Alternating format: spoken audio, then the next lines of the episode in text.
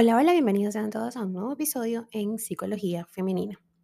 Para quienes son nuevos por acá, mi nombre es Isneikar Blanco, soy psicóloga clínico y me especializo en la atención a mujeres, trabajando lo que es el empoderamiento, el crecimiento personal y la autogestión emocional.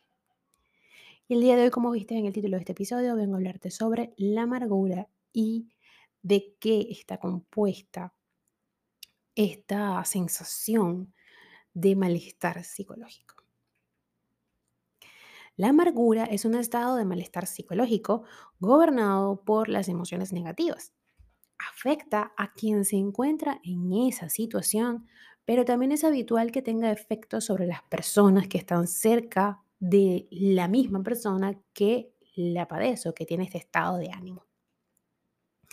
El diccionario indica que la amargura equivale al predominio de emociones como el disgusto, la aflicción, el sinsabor, la pesadumbre y la melancolía. Sin embargo, una persona amargada no suele vivir su situación de forma pasiva, sino que expresa continuamente su malestar. Por ejemplo, tratando con dureza a los demás. Aunque para quienes le rodean no es fácil lidiar con una persona que se encuentra en ese estado, lo cierto es que no se debe perder de vista que quien experimenta la amargura es alguien con un profundo dolor incrustado en el alma. Puede ser muy molesto y generar dificultades con otros, pero en el fondo lo que necesita es ayuda. Dijo Friedrich Nietzsche, el crecimiento de la sabiduría puede medirse exactamente por la disminución de la amargura. La amargura es una expresión de tristeza y de ira acumulada. El origen suele estar en eventos del pasado que no han logrado asimilarse o tramitarse suele hacer que la persona imprima un sesgo de interpretación negativa a lo que le sucede, lo que a su vez alimenta esta amargura. En la amargura predominan el dolor emocional y el enfado. De no resolverse esta condición, tiende a crecer de manera continua, pero también imperceptible. Lo usual es que al comienzo haya hechos o eventos que precipiten la tristeza o el enfado. Es muy habitual que la amargura sea fruto de un resentimiento. Esto es eh, del enquistamiento, ¿no? de la ira o el dolor provocado por alguna ofensa del pasado. Ni se puede olvidar ni se logra tramitar esto. El resultado es este estado continuo de disgusto con el mundo que llega incluso a dar forma a una actitud en la que predominan el deseo de hacer sentir mal a los demás. Muchas personas no se dan cuenta de que están amargadas. Lo usual es que construyan racionalizaciones para justificar su estado de ánimo y hacerlo ver como una reacción coherente a lo que le rodea o sucede. Que si las injusticias mundiales, el cambio climático, el hambre en el mundo o los ruidosos que son los vecinos siempre encontrarán una razón para su amargura constante, proyectando esa sensación de que están peleadas con el mundo. Las principales señales de que la amargura ha invadido el corazón serían eh, que el estado de ánimo predomina el enfado. Una persona amargada también es pendenciera. Con frecuencia tiene conflictos con personas que conoce y con extraños.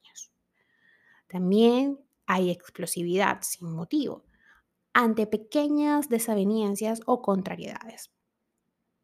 Entrados en una discusión, estas personas son muy agresivas verbalmente. De hecho, pueden llegar a ser violentas o violentos, simbólica o físicamente. La expresión facial suele ser adusta y la expresión corporal muy rígida se juzga con excesiva severidad a los demás y al mundo en general. Una persona amargada es alguien que sufre y que necesita ayuda. Ahora, ¿cómo salir de esta trampa? Esta condición obstaculiza el desarrollo personal y suele ser fuente de deterioro en las relaciones afectivas e interpersonales. En la amargura hay una acumulación de decepciones y frustraciones. Lo habitual es que la amargura provenga de haberse sentido ignorado o ignorada invalidada o minusvalorada en muchas situaciones. Uno de los efectos de este, o de esto, mejor dicho, es la tendencia a pensar o sentir en exceso. Y esto llega a producir incluso agotamiento. Una de las claves para salir de este estado es la de hacer más y darle menos vueltas a las cosas. Las aficiones creativas ayudan muchísimo en estos casos. El ejercicio consume energía, canalizando de manera efectiva la que puede derivarse de un estado emocional y haciendo más fácil la tarea de gestionarlo. Sin embargo, lo más importante es trabajar por perdonar y perdonarse por esos agravios del pasado. En estos casos es muy positivo aprender a ver lo sucedido desde el punto de vista del otro, es decir, ponerte en el zapato de la otra persona. En ocasiones es necesario contar con el acompañamiento de un psicólogo, y aquí estoy yo, tu psicóloga Snaker Blanco, para acompañarte en este proceso, recuérdalo. Un profesional de la salud mental eh, te va a ayudar a facilitar la tarea de construir un relato adaptativo que te ayude sobre acontecimientos dolorosos, dejando poco espacio para la ira o el resentimiento. Por eso es que es importante entender que las emociones, que por supuesto nos llevan a una conducta, porque es así que funciona, no se controlan, se gestionan. ¿Ok? Así que no intentes reprimir tu emoción. Vamos a aprender a gestionarla y yo te puedo enseñar cómo hacerlo. A veces la fórmula es simplemente soltar. Es muy difícil, es un concepto muy abstracto. Las personas en la mayoría de las ocasiones no sabemos hacerlo, pero poco a poco en psicoterapia, con visualizaciones y herramientas a través del lenguaje simbólico, podremos aprender a hacerlo.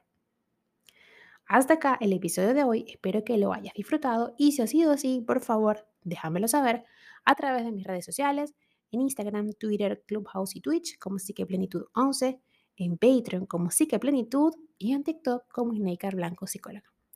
Recuerda que si no puedes asistir a terapia en estos momentos por tiempo o por situación económica, también hay material digital eh, más accesible que puedes adquirir a través de la membresía de Patreon o escribiéndome en mi WhatsApp, que lo encontrarás anclado en un link en mi biografía de Instagram. Allí podrás obtener la información que necesitas para comenzar el camino de crecimiento personal. Hasta un próximo episodio.